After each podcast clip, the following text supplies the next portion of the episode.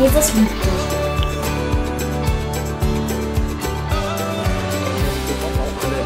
Zuschauer auf YouTube, schön, dass ihr einschaltet ähm, und auch auf dem Weg mit dabei seid hier in dem Gottesdienst. Dieser Einstieg in die Serbienhilfe, in die Sammlung, passt gut zu dem Thema, in das wir mit der Predigt heute einsteigen. Wir steigen ein in eine Predigtreihe unter dem Titel Mission Sattmacher. Ihr sitzt da oben links in der, S, in der Ecke. Mission Sattmacher.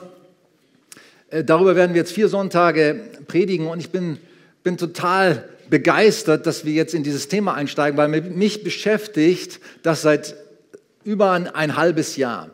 Wir wollen ein Leitbild oder wir haben ein Leitbild entwickelt für uns als Kirche, ein Leitbild für die Zukunft.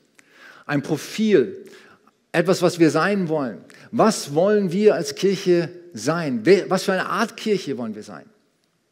Glaubt ihr, dass äh, das ein Profil, das jeder Mensch, jeder Mensch hat ja in gewisser Weise ein Profil. Es ist auch gut, ein Profil zu entwickeln und sein eigenes Profil zu stärken. Nicht nur auf Facebook oder Instagram oder so, sondern ich meine, eine Persönlichkeit zu werden, der, die weiß, wofür ich stehe und was ich bin und was ich will mit meinem Leben und was Gott vor allem vorhat mit meinem Leben. Glaubt ihr, dass, dass jeder von uns einen ganz besonderen eigenen Auftrag hat von Gott?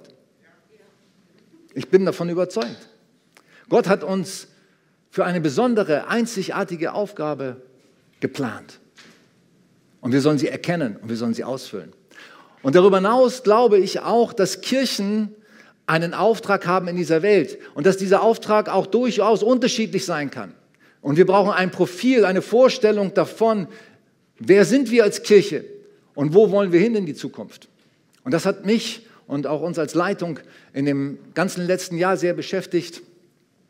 Und wir haben von Gott empfangen, dass wir ein Leitbild entwickeln anhand einer biblischen Geschichte, die uns als Kirche in die Zukunft führen soll.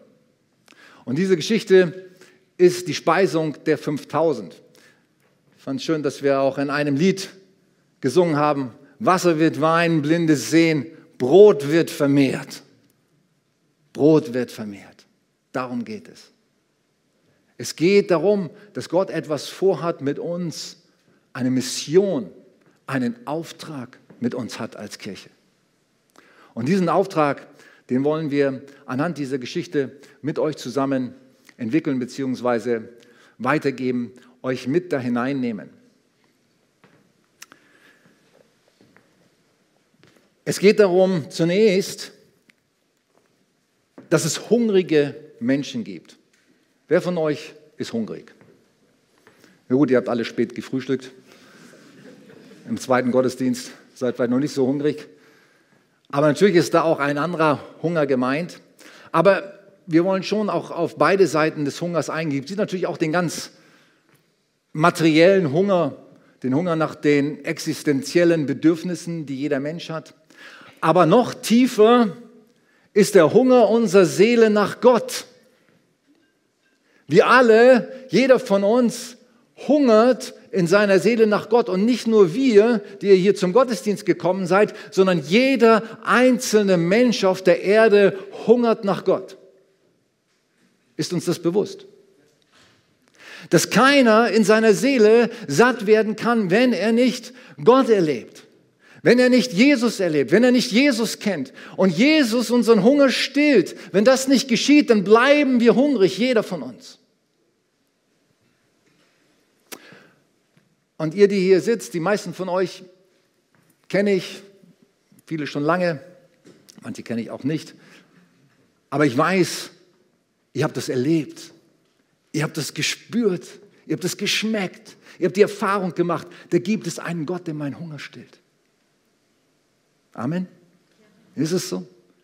Der mich sieht, wie wir es gehört haben, der mich kennt, der weiß, was ich brauche, der mir das geben kann, was mir kein Mensch geben kann, was mir diese Welt nicht bieten kann, mein Beruf nicht, mein Erfolg, mein Geld, meine Urlaube. Nein, es gibt nur einen, der meinen tiefsten Hunger stillen kann und das ist Jesus. Ihr seid nicht so die Amensager, ne? Ihr denkt es mehr, ne? Aber man kann es auch aussprechen. Hey, wir sind alle hungrige Menschen. Ich hoffe, dass du hungrig bist. Weil wenn du nicht hungrig bist, wenn du nicht arm bist im Geist, dann wirst du auch nicht satt werden. Wenn du denkst, du hast schon alles, dann bekommst du nichts.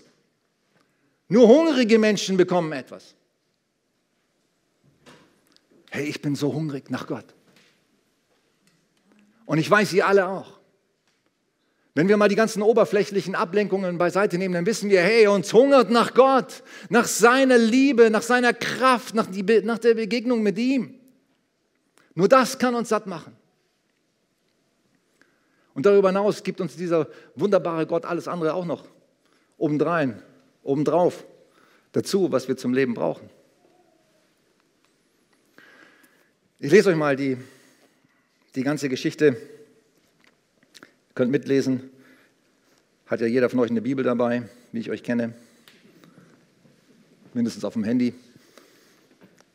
Ich lese aus Markus 6. Ich lese jetzt nicht nur den Text hier, das war so ein kleines Extrakt hier. Das sind die wichtigsten Extrakte, über die ich heute sprechen will aus dieser Geschichte. Aber ich lese mal die ganze Geschichte ähm, im Zusammenhang. Sind ja auch nicht so viele Verse. Äh, das steht in Markus 6. Übrigens, die Geschichte der Speisung der 5000 ist neben der Passionsgeschichte die einzige Geschichte, die alle vier Evangelisten erzählen. Wusstet ihr das?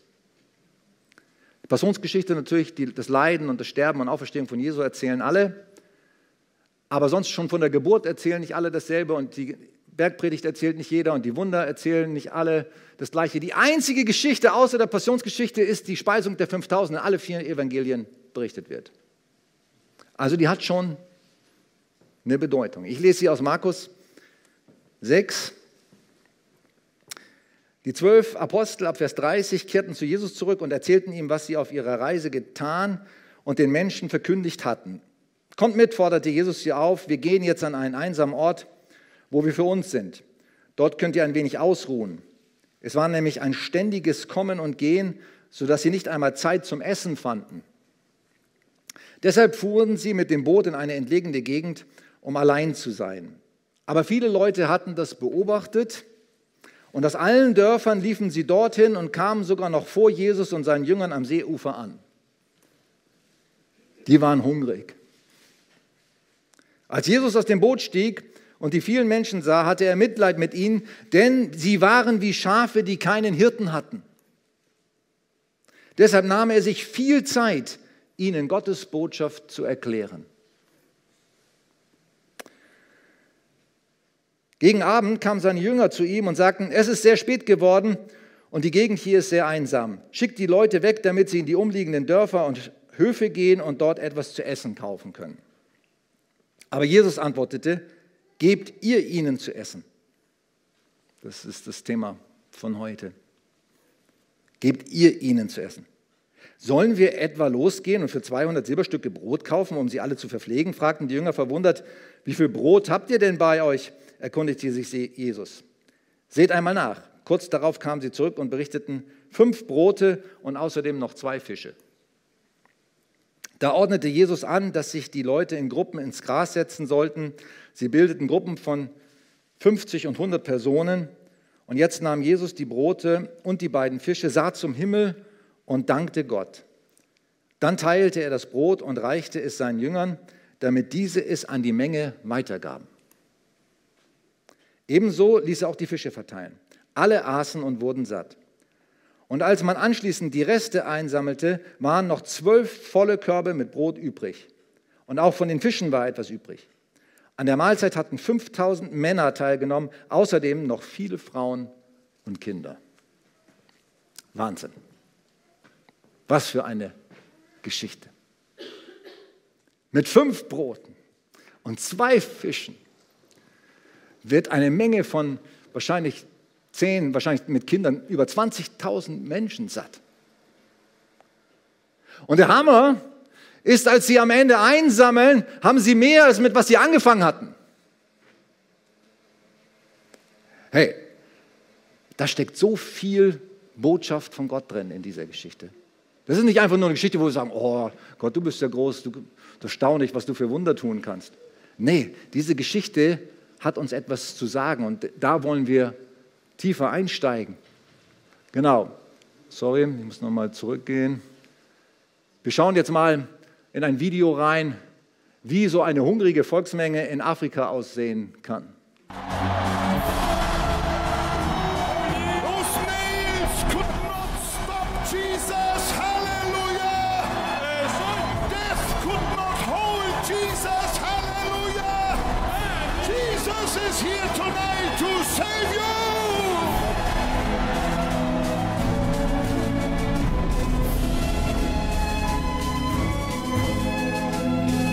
Dort in Lagos waren über zwei Millionen Menschen in einer Evangelisation zusammen.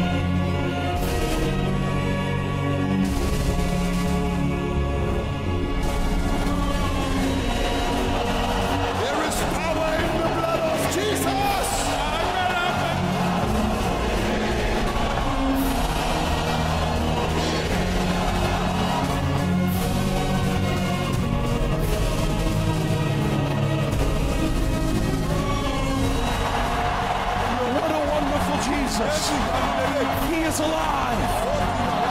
And because he is alive, all of us can live. And all of us can have eternal life here tonight.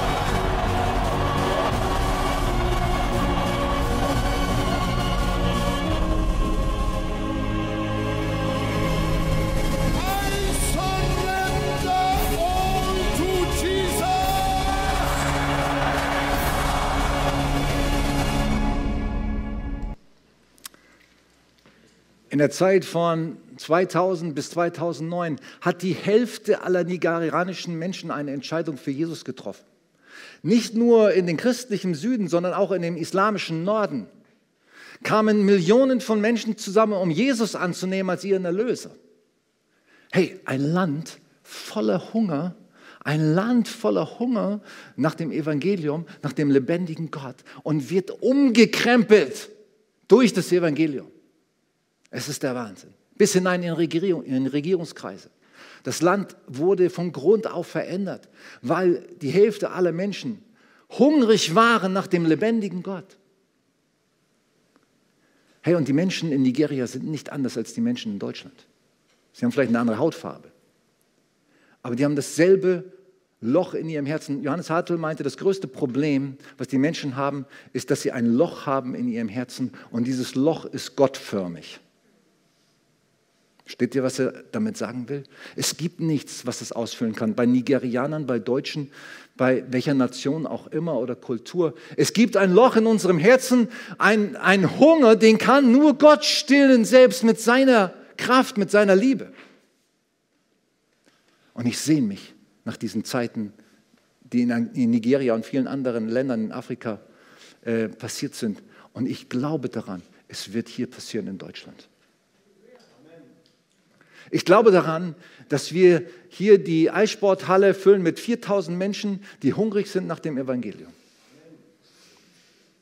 Ich glaube daran, dass ein Hunger aufbrechen wird in unserem Land nach dem lebendigen Gott, weil die Menschen merken, nichts anderes kann meinen Hunger stillen als nur er.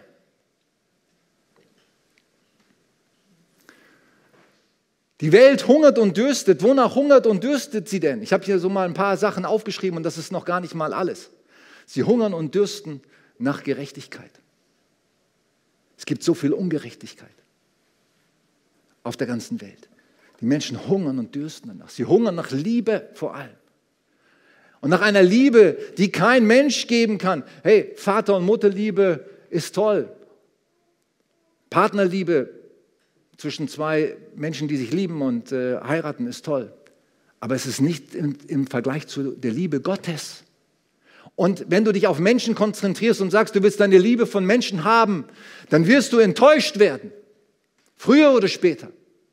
Es gibt nur eine Liebe, die unser, unseren Hunger nach Liebe stillen kann. Das ist seine Liebe. Und ich, für mich persönlich, ich brauche sie jeden Tag. Jeden Tag. Und zwar frisch. Nicht konserviert. Frisch wie ein Strom vom lebendigen Wasser. Noch mehr als die Dusche und das Zähneputzen brauche ich die Liebe Gottes. In meinem Herzen. Sicherheit, Hoffnung, die Hoffnung der Ewigkeit. Die Hoffnung für immer. Über den Tod hinaus. In der Herrlichkeit des Himmels und mit Gott verbunden zu sein. Menschen hungern und dürsten nach dieser Sicherheit, nach diesem Wissen, nach dieser Hoffnung, nach Hilfe, nach Erlösung, nach Vergebung. Menschen brechen zusammen unter ihrer Schuld, brechen zusammen unter ihren Süchten, brechen zusammen. Hey, wir sehen das hier im Hühnerberg unter den Kindern, wie die anfangen mit sieben, acht, neun Jahren sich die schlimmsten Dinge im Internet reinzuziehen und kaputt zu gehen. Und das ist keine Ausnahme, das ist, hey, geht quer durch unser Land. Die Menschen gehen vor die Hunde. Und sie brauchen Erlösung. Sie brauchen Befreiung. Sie brauchen Vergebung. Sie brauchen die Liebe des Vaters. Nur er kann sie retten. Und nur er kann den Hunger stillen. Die Menschen hungern nach Gott. Sie hungern nach Jesus. Und wisst ihr, wonach sie auch hungern? Nach einer Kirche, die aufsteht. Nicht nach einer Kirche, die schläft. Nicht nach einer Kirche, die selbstzufrieden ist. Nicht nach einer Kirche, die sich um sich selber dreht sondern eine Kirche, die aufsteht und ihren Auftrag lebt. Und sagt, wir sind da, den Hunger einer verlorenen Welt zu stillen. Gebt ihr ihnen zu essen, sagt Jesus. Wir können nicht hier sitzen und warten, bis die Zeit reif ist, dass Jesus wiederkommt und dann Halleluja rufen. Das ist nicht unsere Bestimmung. Unsere Bestimmung ist, dass wir hinausgehen in die Welt und das Evangelium verkünden und Gutes tun. Gebt ihr ihnen zu essen, sagt Jesus. Hätte Jesus, sage ich mal, die ganze Sache, die er da gemacht hat vor 2000 Jahren, alleine machen können? Ohne Probleme, wahrscheinlich sogar viel besser als mit seinen Jüngern. Ich schaue mir gerade die Serie The Chosen an. Ich bin jetzt gerade bei der dritten Folge, die gibt es ja noch nicht, dritten Staffel, die gibt es noch nicht auf Deutsch, aber äh, die, die Englisch verstehen, die können das ja auch gut nachvollziehen. Hey, wenn man das so anschaut, dann kriegt man so ein bisschen einen Einblick da rein.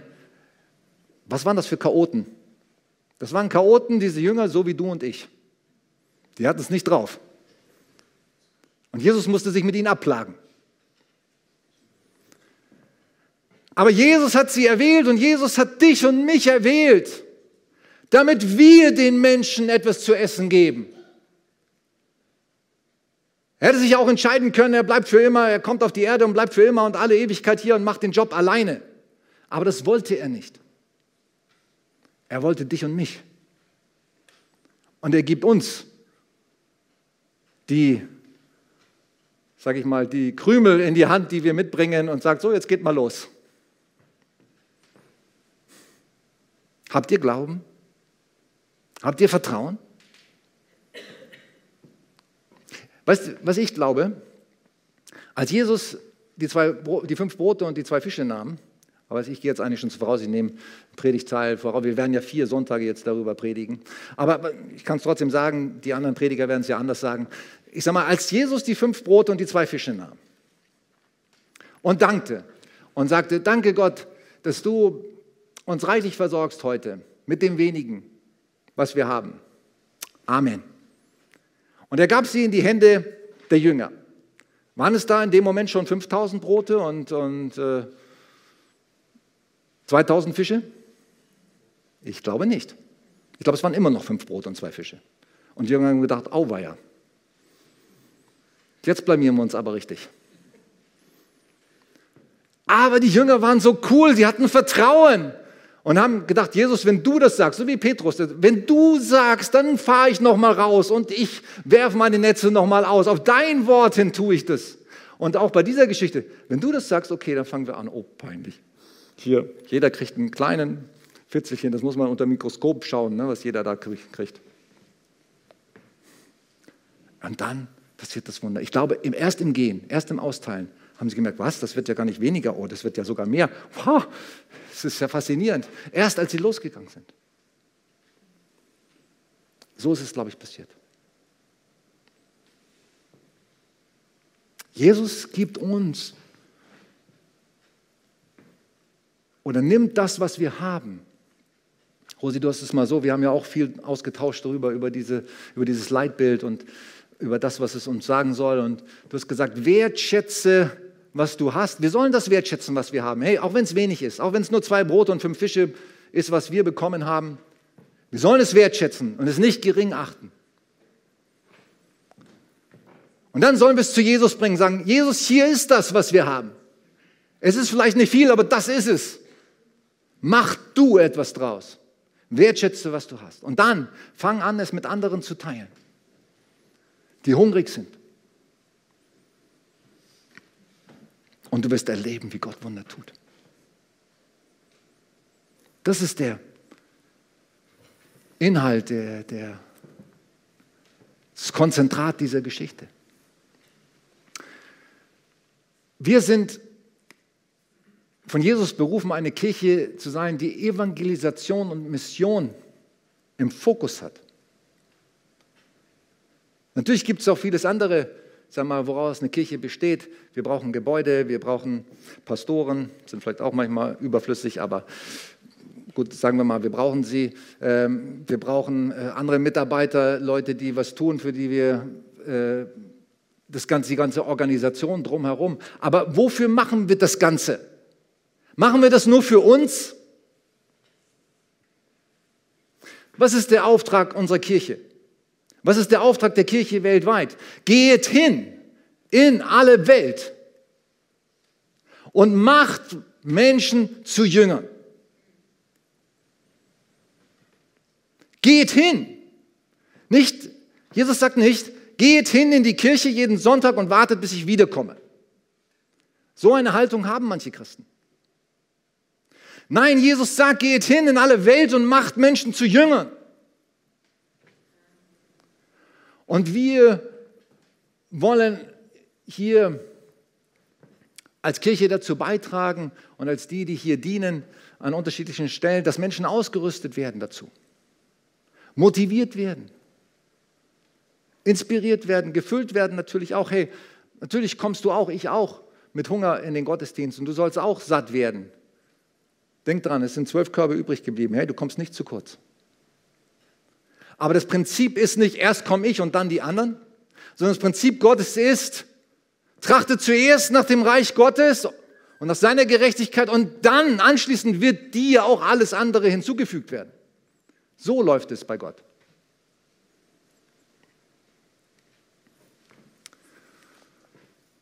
Und die Welt, wo fängt die Welt an? Geht hin in alle Welt.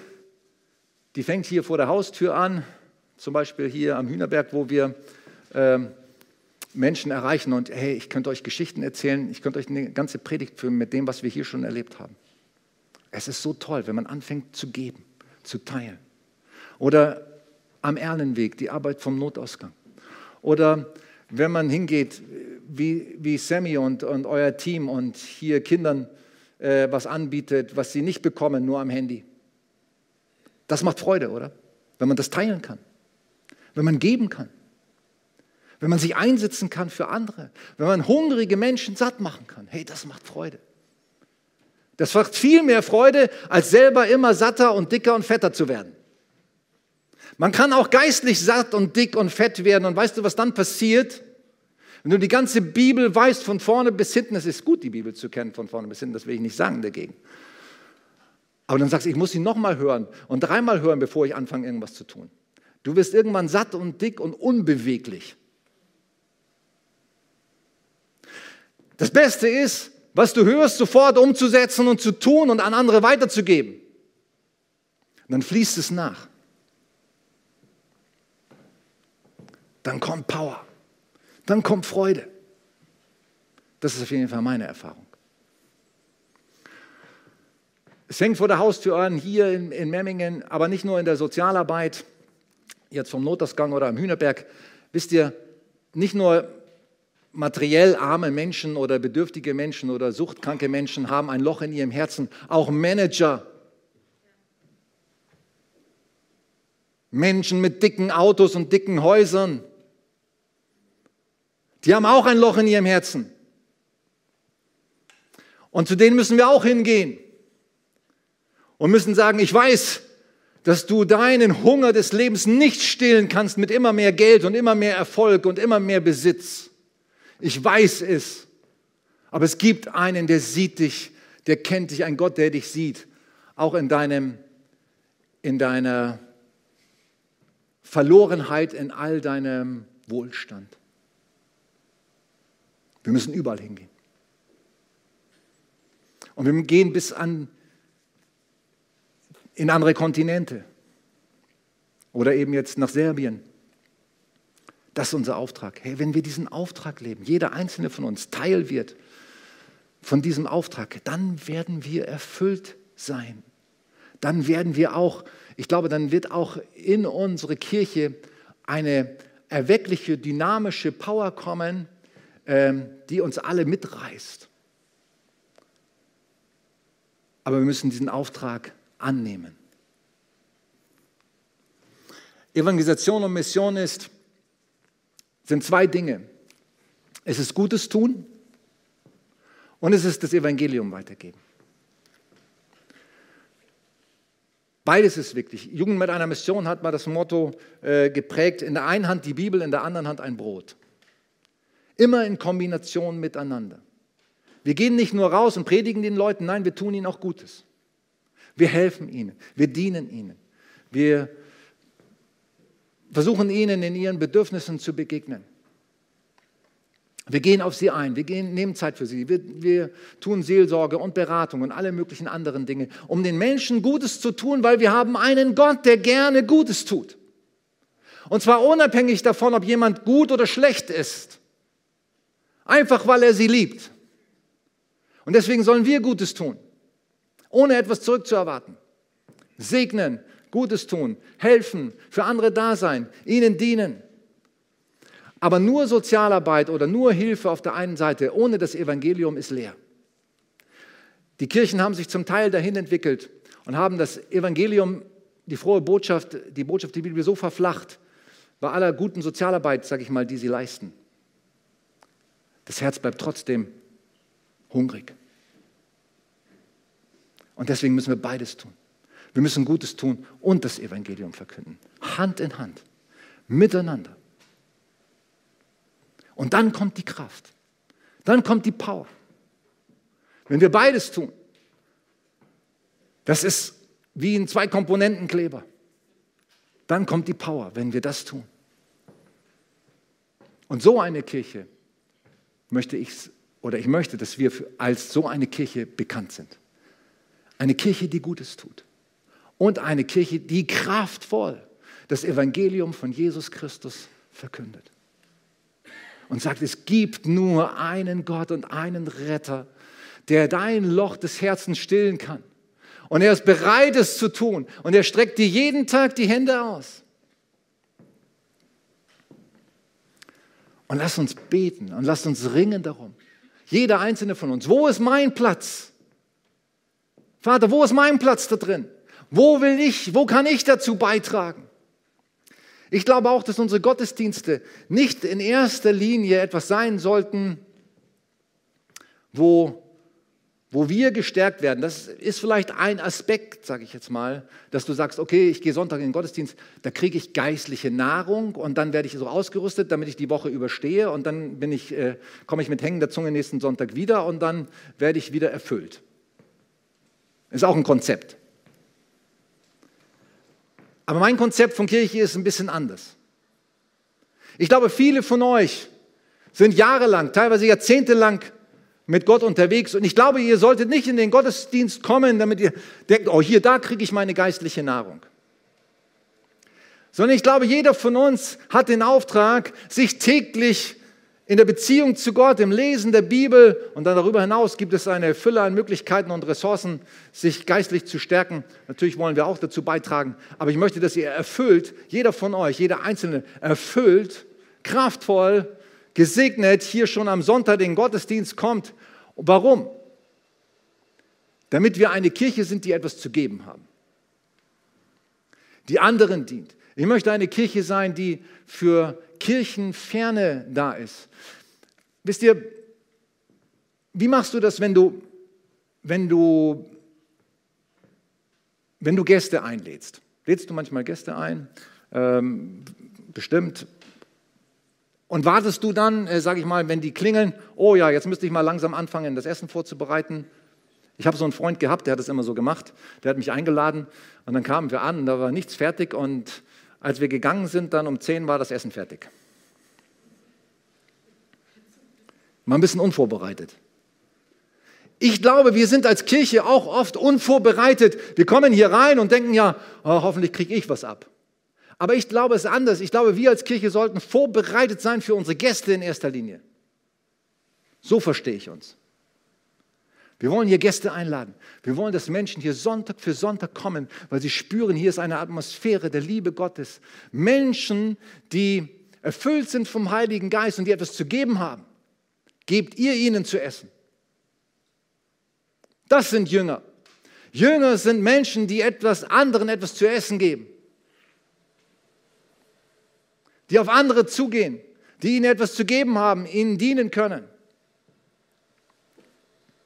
Und ich möchte, dass wir hier eine Kirche sind, in der Sonntag für Sonntag Menschen hier reinkommen, die als Gäste kommen, die sich hier wohlfühlen, die sagen, wow, hier werde ich aufgenommen. Alle sind vorbereitet äh, darauf, äh, dass ich gekommen bin und haben mich willkommen geheißen und ich bin so herzlich mit hineingenommen worden, äh, wie es noch nirgendwo anders passiert ist.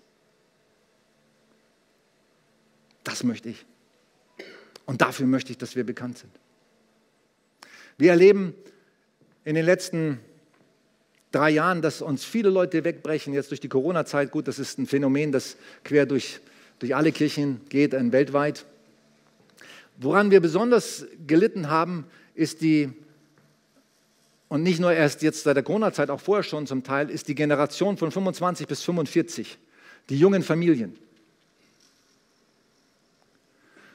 Wir hatten früher teilweise einen Kinderdienst, äh, da waren jeden Sonntag bei uns 60 Leute. Ich kenne hier eine nigerianische, es gibt eine nigerianische Gemeinde in Memmingen. Ich habe auch Kontakt zu dem Pastor. Es sind ungefähr 60 Erwachsene und jeden Sonntag 80 Kinder. Hey, da ist Leben. 60 Erwachsene, 80 Kinder. Unser Verhältnis ist, ist irgendwie total gekippt. Ich glaube, wir haben es versäumt, gerade diese Generation zu erreichen und wir müssen sie in den Fokus nehmen. Das heißt nicht, dass die anderen unwichtig sind. Manche, als ich gesagt habe bei der Gemeindeversammlung, ich möchte eine Ziel, Zielgruppe von 25 bis 45-Jährigen erreichen, da haben sich ganz viele hinterher bei mir beschwert. Ja, und ich, ich bin 55, ich bin 60, 65, bin ich jetzt unwichtig? Hey, ich werde auch 60 dieses Jahr. Aber ich möchte diesen, diese Generation erreichen und ich möchte ihnen etwas geben. Und wenn wir, die, älter, die wir älter sind, nicht sagen, und, und wo bleibe ich und wer kümmert sich um mich und wer gibt mir etwas, ich bin ja erst 40 Jahre gläubig. Hey, wenn wir sagen, nein, wir wollen nicht in erster Linie Menschen sein, die etwas fordern, die, die etwas haben wollen, sondern wir wollen Menschen sein, die etwas geben, dann wird sich unsere Kirche verändern. Menschen sein, die etwas geben. Und natürlich ist jeder wichtig. Hey, ich will, dass jeder sich wohlfühlt und dass Omis und Obis sich bekehren und dass äh, jeder hier reinkommt und sich wohlfühlt. Keine Frage. Und trotzdem glaube ich, wir brauchen eine Zielgruppe. Wenn wir uns nicht auf die 25- bis 45-Jährigen konzentrieren und ganz gezielt und bewusst versuchen, diese Generation zu erreichen, dann sterben wir als Kirche. Die jungen Leute sind bei Matchless oder Rangers sind gut dabei. Aber was ist danach?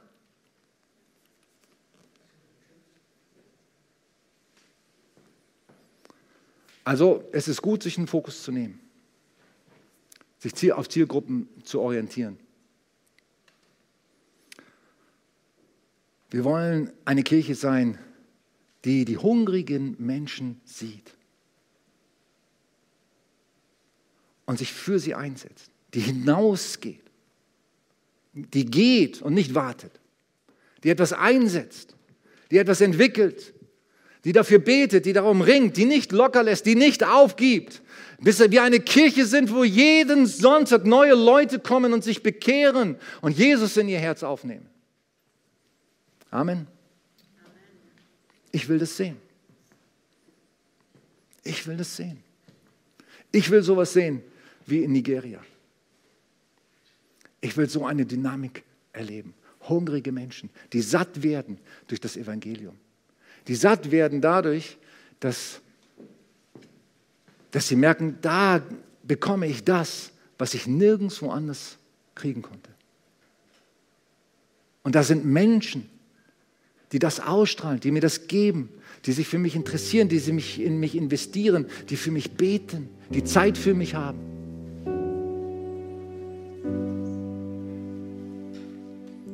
Hey, in der Welt dreht sich jeder um sich selber, oder? Mehr oder weniger. Ich ja auch noch viel zu oft. Aber ihr wisst, das, mich macht das nicht glücklich. Je mehr ich mich um mich selber drehe, je mehr ich versuche, mich selber zu verwirklichen, ich habe das auch lange gemacht und ihr kennt meine ganzen Geschichten, auch als ich hier schon Pastor war und so habe ich viele Fehler gemacht. Aber ich habe es satt, mich um mich selbst zu drehen. Weil ich weiß, nur eins auch macht uns wirklich glücklich. Geben ist seliger als nehmen. Sich in andere zu investieren, ist erfüllender, als darauf zu warten, dass mir jemand etwas gibt. Wenn du dich entscheidest, ein Sattmacher zu werden, diesem Ruf Jesus zu folgen, gebt ihr ihnen zu essen, du wirst nicht zu kurz kommen. Ich verspreche es dir. Du wirst glücklicher sein als je zuvor. Du wirst mehr haben, als du jemals gehabt hast. Vielleicht nicht materiell, aber du wirst ein reicher Mensch sein. Reich in deinem Herzen.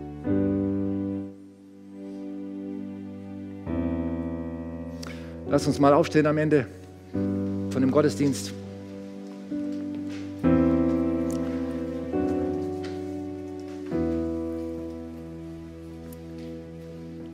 Jeden Sonntag, ich, ich, sehe euch nicht alle, manchmal blendet mich das Licht und äh, ich sehe auch nicht, wer alles da ist. Die meisten von euch kenne ich, aber es gibt auch immer wieder Menschen, die kommen und wir wollen sie haben und ich freue mich, dass du da bist. Und wenn du heute gekommen bist und sagst, ich bin so ein hungriger Mensch, ich habe ich hab von diesem Gott nur vom Hörensagen gehört, aber ich bin noch nie satt geworden. Mein Herzensloch ist immer noch da. Und heute habe ich die Botschaft gehört, dass nur einer, nämlich Jesus, dieses Loch stillen kann. Und ich will, dass dieses Loch in meinem Herzen gestillt wird, dass er da hineinkommt, dass seine Liebe da hineinkommt. Dann ist heute dein Tag. Und es ist nicht schwer. Ich habe das vor 36 Jahren gemacht und wisst ihr, was ich erlebt habe? Ich bin ein neuer Mensch geworden. Ein anderer Mensch geworden. Ich habe etwas erlebt, was ich noch nie vorher erlebt hatte in meinem Leben, dass mich jemand so sehr liebt und annimmt, wie ich bin, mir Hoffnung gibt, mir inneren Frieden gibt, von einem Tag auf den anderen, durch ein Gebet. Und ich lade dich ein, wenn du möchtest, dann bete dieses Gebet mit mir. Sprich es laut nach. Sag mit mir zusammen, Vater im Himmel, ich danke dir, dass du mich liebst und kennst und siehst. Und danke, dass du allein meinen Hunger stillen kannst. Und ich bin hungrig nach dir. Komm in mein Leben. Jesus, ich lade dich ein. Komm in mein Herz. Ich bitte dich um Vergebung für alles, was ich falsch gemacht habe in meinem Leben. Vergib mir. Und ich danke dir, dass du für alles bezahlt hast. Dass du mich versöhnt hast. Dass du mich annimmst. Und dass ich jetzt dein Kind sein darf. Für immer. Halleluja.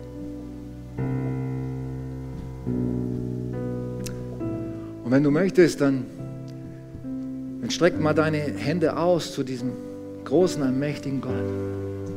Drück ihm aus, ich habe Hunger nach dir. Und drück ihm aus, ich will nicht nur für mich selber das haben, ich will nicht nur selbst immer satter werden, sondern ich will dir zur Verfügung stehen. Ich treffe heute eine Entscheidung. Und ich sage, ich will einer von deinen Jüngern sein, der andere satt macht. Ich stelle mich zur Verfügung mit allem, was ich bin. Ich gebe dir, Jesus, meine zwei Fische und fünf Brote. Das, was ich habe, gebe ich dir. Und ich weiß, du machst daraus große Dinge. Und ich werde nicht zu kurz kommen. Ich entscheide mich, für dich zu leben, dir zu dienen, dir nachzufolgen, auf deine Stimme zu hören, dir zu gehorchen.